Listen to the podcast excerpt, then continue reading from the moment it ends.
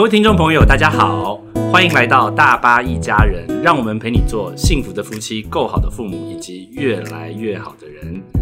我是大巴，今天是心意满点的一集，因为非常荣幸邀请到一位特别来宾，他刚刚才下高铁，等一下录制完马上要飞回日本，到底是谁呢？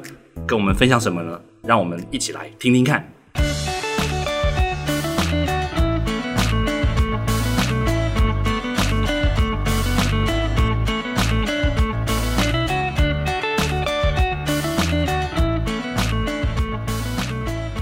嗨，我是大巴。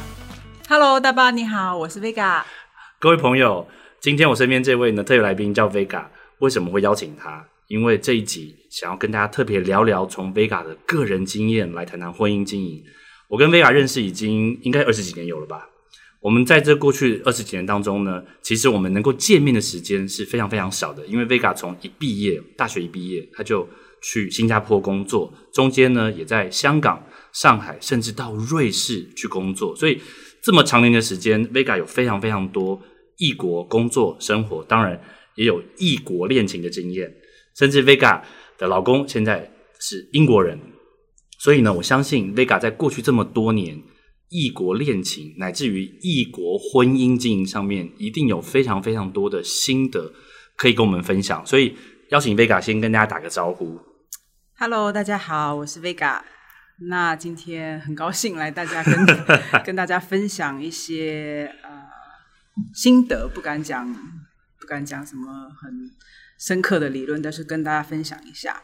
对啊，这么多年来，不论是异国恋情或是异国婚姻，特别是婚姻啦，我相信婚姻比恋情会更加的深刻，而且粘着度更高。那在过去这么长的时间，不论是异国恋情、异国婚姻，或是跨文化的婚姻、跨文化恋情里面，有没有什么你印象非常非常深刻的冲突、磨合跟差异？我印象最深刻的一个跨文化的冲突，应该是呃，二零零四年的时候，我搬到新加坡。那那个时候，我有一个印度的男朋友，他是印度人。嗯哼，然后我们大概那时候我大概二十四岁，哎，这样透露我的 要要要重录吗？没关系。反正那时候我大概二十四五岁吧，然后然后我男朋友那时候大我五岁，那他就是快要到三十。那这个对那时候对他跟对他的家人还有他的文化来讲，男人到了三十岁的这个大关，就是应该要成家立业的时候。那我们交往一段时间之后，他就觉得希望能够结婚，然后他就跟我一起从新加坡回到了台湾，第一次见到我的爸妈。那那时候我爸妈也，我也是给他们做了很多的心理准备。那他们那时候一开始是非常非常的反对的。嗯嗯那反对，我觉得有很大的一部分原因是因为对印度文化的一个不了解，嗯，甚至是某种程度的歧视。他们就会觉得说，哎，印度人是不是都有四个老婆？啊，印度人是不是男人都会打老婆？嗯哼，或者是说，哎，印度人对于女性是不尊重的，是、呃会歧视的，等等等等的。嗯，那透过了很多的电话沟通，他们就慢慢的敞开心扉，觉得说，哎，你真的这么爱的话，我们就见见这个人。嗯哼，然后后来他来到台湾跟我爸妈见面，然后也也也住在我们家里面。然后有到后来快要离开之前，他就觉得说，哎，是时候要提亲了，就是提跟我爸爸妈妈提，就是想要结婚这件事情。嗯哼，那那时候我也有给我爸爸妈妈预告一下，说，哎，可能这一次他来会讲要结婚的事情。嗯哼，所以他们也有一点点心理准备，虽然心里面有千百千百个不愿意，嗯哼，然后他就提出勇提提鼓起勇气跟我爸爸妈妈提了。那那时候你可以大概想象一下，就是说，呃他跟我是肩并肩坐在一起，然后我爸爸妈妈坐在我们对面，诶他讲中文吗？讲英文哦，讲英文，然后我有翻译。那我爸爸会一点点的英文，但是哦不是非常的流利。那我妈妈不太会讲英文。然后他就讲说他想要跟我结婚，嗯然后会呃承诺给我一个安定的生活等等等等，然后就是还蛮有诚意的一个，有点像是提亲的一个一个一个告白。嗯然后我爸爸应该是知道这个是他会讲这个事情，然后也就稍微有准备了一个台词，然后他是用英文讲出来的。事先拟好的，事先拟好，你可以感受到他应该是在家里先先预演了大概上百次，他就是用英文来回答他。他就说他用英文讲的，我用中文翻给大家听。他的意思就是说，我张某人就是这个一个女儿而已，是我的掌上明珠。嗯如果你要娶她，我就算千百个不愿意，我也会把她交给你。但是如果你要是对她不好的话，你要是敢辜负我的女儿，你躲到天涯海角，我都会去杀了你。他真的是讲 “I will kill you” 这一句话。嗯然后，身为一个女儿，当然就可以很感受到，就是爸爸不舍女儿的那个心情。哦那可能因为我们在台湾连续剧看的比较多，觉得说爸爸讲出这样的话是非常可以理解的。嗯然后这个桥段也似乎不是这么的陌生，嗯但那时候对我男朋友来讲是个非常非常大的一个一个一个冲击，他非常非常的 shock。嗯他就是吓到无语，他就觉得说，你爸爸现在是对我有一个生命的一个要要威胁我生命人身安全的一个一个一个行为嘛？嗯那这个他就很 shock，他不知道怎么回应。完了以后，这个对话就没什么结尾的就结束了。嗯所以他就觉得说，哎，我提亲了。然后我爸爸觉得说，哎，我也就告诉你我的这个身为父亲、身为一个老丈人的一个嗯告诫。嗯完了，这个就结束了。可是我男朋友就非常的惊讶，嗯。然后还打电话给他印度的父母，嗯。不能讲告状，但是就是有告知，因为他的爸爸妈妈也很很关心，就是说，哎，你去了台湾，嗯。那跟未来的这个亲家提亲之后，结果如何，反应如何？嗯。然后他就跟他爸爸妈妈讲我爸爸的这个反应，然后他的爸爸妈妈就非常的激动，非常的不理解，就觉得说、我这宝贝儿子从小到大，我们重话没有说过一句，今天千里迢迢去了台湾，自己去提亲，居然有生命安全的疑虑，被人家就是要挟。所以就那段时间就有很多的误解，嗯跟一个这个 tension 就很紧张，嗯这关系非常的紧张。然后当时候当初我也必须要去做很多的调停，然后要跟他们讲说，我爸爸虽然这么说，但是他并不是真的说会杀了你，或者是说、呃什么追到天涯海角这种非常 dramatic 的行为。我觉得，但是这个对我的们的文化或对我们的平常成长电视剧就会觉得好像还蛮合理的。对啊，觉得非常的合理，就觉得我还觉得还蛮窝心的，就是自己的爸爸讲出这个话，因为他讲的那个时候，我真的是泪流满面，嗯。有一种就是已经要拜别父母的嗯。感觉。但是这个对我男朋友来讲是非常非常的一个非常惊讶的一个过程，就觉得说：天哪，我来到这里，鼓起勇气提亲，但是我却有这个被威吓了。对，就觉得我这生命好像有安全的疑虑，嗯所以这个东西算是我印象非常深刻的一个，就是异国恋情，然后跨文化的一个冲击。嗯，这个冲击其实可能真的是跟文化差别很大，因为他们没有在看台剧啊。对他们如果有看一些乡土剧的话，应该觉得这还是蛮经常会出现的一个桥段。对他们如果有看过《霹雳火》，他们应该每集都会吓死。对，就会觉得说，就是台湾人会经常要威胁我要杀了你，我要杀了你全家 这一种这一种台词还蛮常出现的。不过换一个角度想，如果当初爸爸讲这段话的时候是用边唱边跳讲，可能就会好一点，比较宝莱坞。对，有可能，但他其实是心情是很沉重我，可以理解。因为那时候有很多的不理解，嗯然后很多的也有很多的期待吧。嗯身为父母，因为自己现在是三个女儿的爸爸，真的，这这段话有也许有一天你也会对某个想要娶你女儿的男人讲出：你要是敢对我女儿不好，我一定追到天涯海角都要杀了你我。先了解一下他的文化背景，对用他可以懂的方式讲给他听。对对对，那其实这个对我们父母那一辈来讲，比较是一个新新鲜的事情，嗯他们可能没有这么有机会嗯去接到接触到这个部分。嗯那还有一个比较有趣的是，那时候呃，我跟 Will 就是我的先生在准备婚礼的时候，也是我们唯一一次有大吵的时候，嗯是为了婚礼蛋糕，因为他是我先生是英国人，嗯那在英国的婚礼里面，婚礼蛋糕这件事情是非常重要的。那我之前不知道，因为台湾大部分是倒香槟塔，对，我就觉得说，哎，香槟塔看起来非常的华丽，嗯然后香槟可以拿来喝，我觉得是非常实用的。嗯哼然后就觉得说，就倒香槟塔就好啦，就是照相又好看，然后又可以喝，也很气派。嗯但是那时候他跟他的妈妈就非常坚持说，一定要有婚礼蛋糕，而且还一定要是翻糖蛋糕。就是要做造型的那种。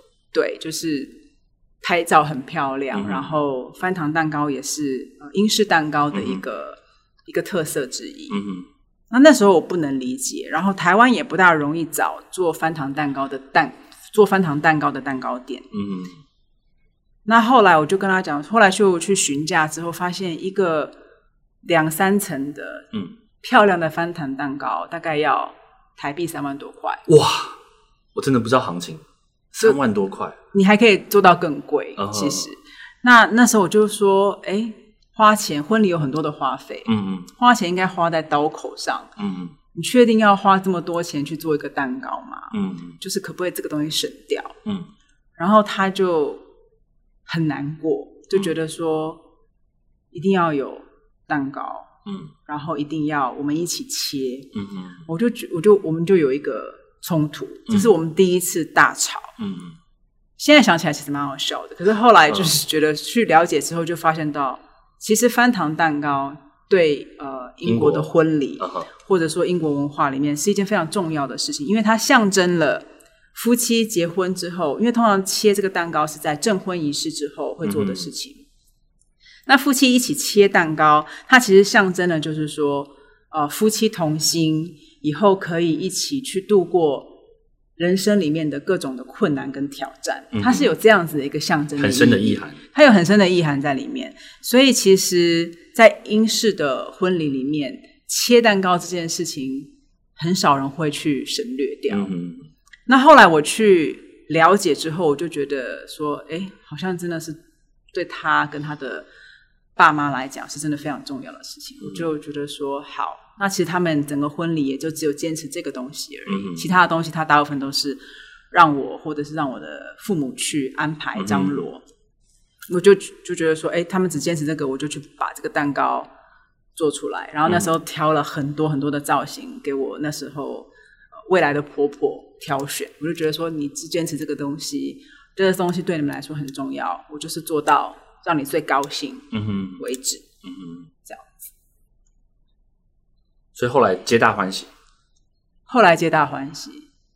虽然我没有吃到蛋糕，但是呃，大家都高兴。那在英国的婚礼里面，翻糖蛋糕它有这么深的意涵，最后还是会分着吃吗？还是它单纯是展示要用的？就是你切了之后，就是要分给呃出席的所有的宾客然后等于是代表分享你的喜悦。其实跟嗯台湾人发喜糖是一样的概念，就是嗯我们会有送客，然后发喜糖这件事嘛。嗯那对他们来说，切这个婚礼蛋糕，每一个宾客就算只是吃一小片、一小口，嗯他也就是分享到了你的喜悦。嗯，所以这个对他们来说非常非常的重要。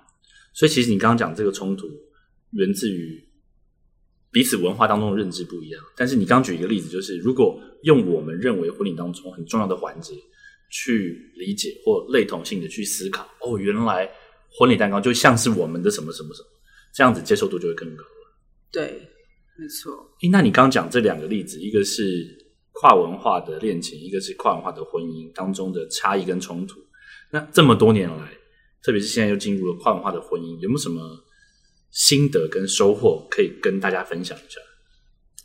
我觉得我从我先生身上学到最重要的一件事情，在处理这个跨文化的婚姻或者是异国恋情，甚至是跟外国人一起工作好了，嗯哼我觉得有很重要的三个元素，我真的是从他身上学到的。嗯一个是尊重，嗯一个是好奇，嗯一个是学习。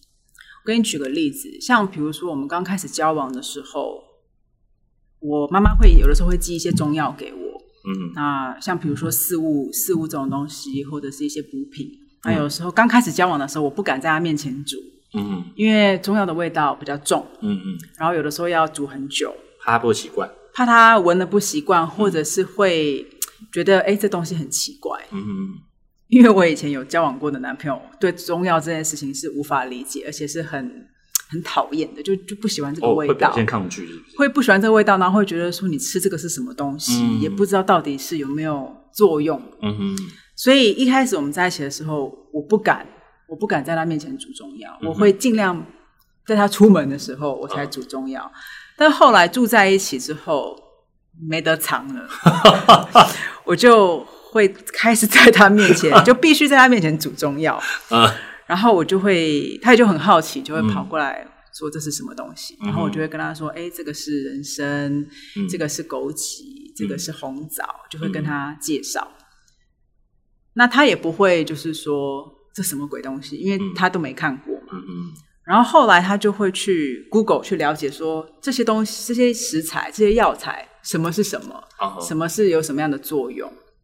那那时候我还会比如说去做去针灸，我自己觉得针灸对我来说是在瑞士的时候，对我也连哦在瑞士都跑去针灸，哦那现在在日本也是，就针灸就很也很方便。嗯然后他也会去 Google 说，哎，到底为什么针灸这件事情对人体是真的有帮助的？他他去读了很多东西，是连我自己都不知道的。像比如他就会跟我讲说，哎，其实皮肤也算是一种器官，嗯哼所以你看，比如说我们如果身体有什么状况的时候，皮肤是会第一个显现出来的。嗯比如说你如果长痘痘，嗯，然后或者是你的起疹子，起疹子，然后等等等等，都是会先从皮肤先表现出来。嗯所以我觉得，就是他对于中药的这个一开始是尊重，他不会批判说这什么鬼东西，这个味道不好闻。嗯，而且其实中药大部分煮出来都是黑黑的，看起来不太讨喜。看起来不太讨喜。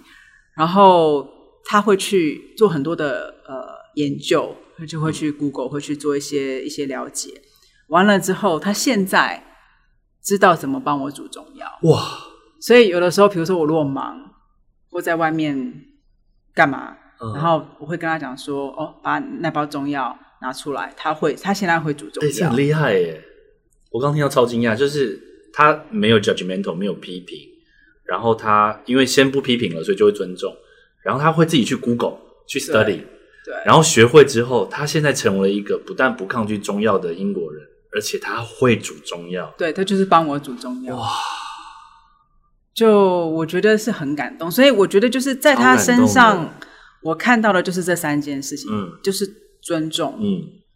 他不会去批判你的文化，嗯哼。因为这对他来说是很新鲜的事情，他没有这个 background，没有这个背景，他会先尊重你的一个选择跟你的一个行为，然后他会有一个很强烈的好奇心，说：“哎，这是什么东西？”嗯哼，然后去了解，去做一些一些 study。嗯完了之后，他会去学习这些是什么东西，你怎么做，怎么吃等等。嗯哼所以我觉得，那再给你一个一个，我觉得更呃，我印象深刻的，像去年我们是前年结婚的，那去年他第一次来台湾过年，嗯。而且是以女婿的身份哇，回家过年。那我们家一直都是很传统的，就是在过年这件事情上面，从我爷爷奶奶那一辈，因为他们是呃满洲人，就是嗯。我爸爸也是那时候在呃东北出生，然后嗯。跟着国民党一起来到台湾，嗯所以有很多的过年的文化一直都有保存下来。嗯。所以我对我爷爷奶奶来讲，说过年一定要有的习俗跟一定要有的梗，就是通常不会少的。嗯哼。比如说你年菜要怎么吃，要吃什么、嗯。啊，一定要打麻将，嗯。一定要拜年，一定要发红包，一定要放鞭炮，这些事情都不会少。有 SOP，对有一个 SOP，、嗯。对，就是该是该怎么时间该该什么时间做什么事，嗯。都是有规定的。嗯哼。那我从小有印象开始，我会走之后，就是我们家有一个，就是过年有一个梗，就是到了十二点，一定是拜年，然后包饺子、吃饺子，给长辈守岁。嗯那拜年这件事情，有很多人是等到大年初一，就是发发红包、拜拜年这样子。那我们家的做法是，到了十二点钟打了，就是长辈坐在沙发上，晚辈就是依照这个顺序辈分辈分，然后要给长辈下跪磕头，非常的传统，非常的传统，而且他的这个下跪是真的要下跪，嗯，双膝下跪，双膝下跪，然后是要磕三个响头。哇，然后，如果你是没结婚的话，长辈会给你红包；哦如果你结了婚的话，是你要给长辈红包。嗯那这个东西，从我有记忆里以来，就一直都是这样子。嗯嗯我刚才讲就是说，哎，从我会走以来，嗯，每一年都是都这么过的，都是这么过的。嗯嗯是先给爷爷奶奶磕完头，完了给爸爸妈妈磕头，给叔叔姑姑磕头。嗯没有人给我磕头，因为我是最小的。嗯嗯那这个东西行之有年，嗯这是三四十年来都是这个样子。那那时候我很担心说，他来到台湾，我爸妈也要来这么走一套，嗯，我怎么跟他说？我也就心里面纠结了很久，我怎么跟他解释说，他必须要跟我爸妈下跪磕头这件事情？嗯因为你知道，在英国可能没有，不是可能是没有这个习俗。对，即便他们面对女王，他们都是单膝下跪，Exactly，就是 even 是看到了英国女王，你也就是鞠个躬、行个礼、亲一下她的手背，嗯就这样子，没有什么要下跪磕三个响头，还要双手奉上红包，嗯没这回事儿。嗯，我也是挣扎了很久，想说怎么跟他说。但我后来就跟他一起邀请他跟我看了几集的这个那个《延禧攻略》，他虽然 material material 很棒，需要非常需要这一类的教材，就跟他看了几集，跟他让他了解，就是说，哎，其实这不是我们家特有的，就是老祖宗留下来的文化。嗯嗯然后我就跟他讲说，这个东西在我们家行之有年，我们一直都是这么过年的。嗯那这个对我爸爸妈妈对我来说都很重要。嗯那现在你是我们家的一份子了，我可不可以也请你，就是入境随俗？然后那个时候我非常担心他会不舒服，不舒服，会用一些方法来搪塞我，嗯。会可能跟我讲说：“哎，我是外国女婿啊，何必来这一套啊？怎样怎样？”但他也就不能讲欣然答应，但是就消化了一段时间之后，也就答应了。嗯哼，哦，他没有可能马上答应，他他没有马上答应，他就是听了。想一想，想一想，可能私下又有去做很多的 Google，真的是尊重、好奇、学习他，就有对这些事情有做了一些 study 之后，他觉得说没关系，这个这东西对你来说很重要，嗯哼，所以我可以去做。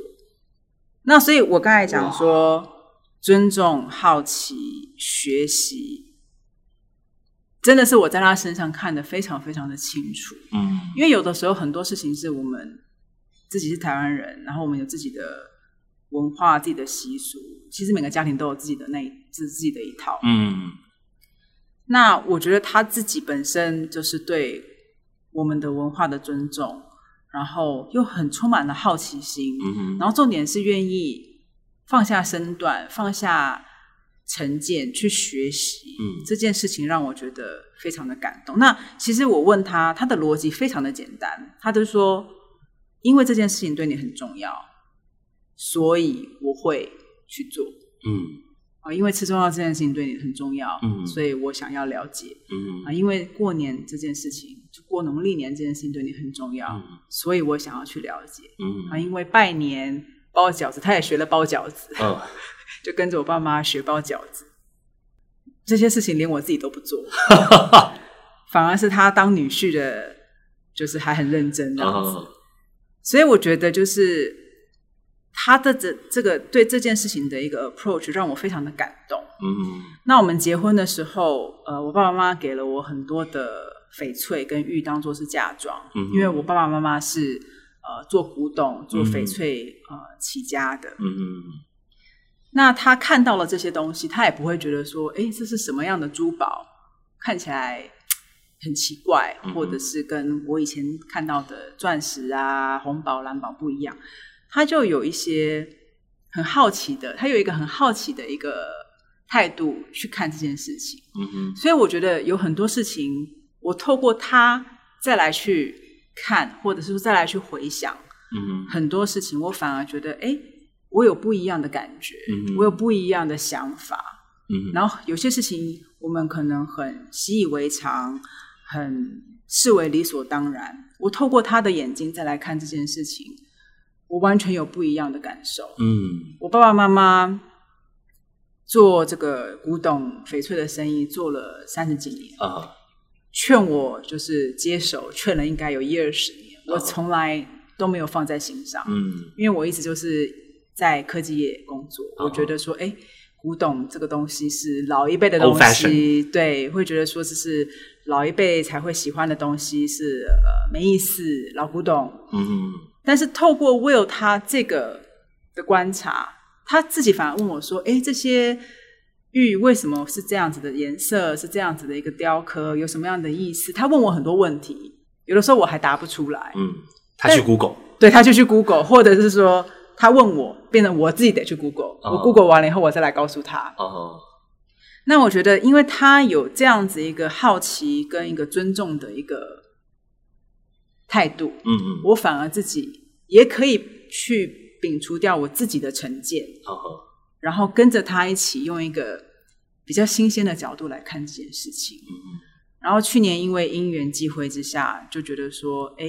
是时候把这个家业接下来。嗯嗯然后他也就很有兴致、很有热忱的想要跟我一起去推广哦这样子一个嗯翡翠珠宝，或者是说呃古玉啊、古中呃中国的这个古董啊、中国文化的东西，嗯这些东西真的不是说我爸妈，因为我个性也很拗，他们越要我怎么样，我通常都是越不怎么样。嗯。但是因为透过 Will 这样子的一个不同的一个角度、不同的一个方向，我反而反而激起了我的好奇心，嗯反而激起了我对这些事情的一些新的看法。嗯，哇，菲卡，谢谢你分享的，不论是跨文化的恋情或跨文化的婚姻，特别是刚刚讲到 Will 李先生所提到几个观点，就是在跨文化的经营里面，需要有尊重、好奇跟学习。其实我有个很深的感受，就是不只是跨国跨文化的婚姻，其实即便夫妻配偶都是台湾人，每一个人都是跨文化的，因为每一个人的成长、学习、生命历程完全不一样，所以光是自己家里面的习俗可能就各自不同了。嗯，所以你刚刚讲那个接家业这件事情，所以你们现在这个家业是你跟 Will 一起在共同经营的，对不对？对，没错，等于融合了你和 Will 你们跨文化的观点跟眼光在里面。大家如果有兴趣的话，我们会把呃 Vega 和先生 Will 共同在跨文化融合了丰富观点所经营的这个翡翠玉的这个品牌，我们把链接放在说明栏里面，也鼓励大家可以去看看。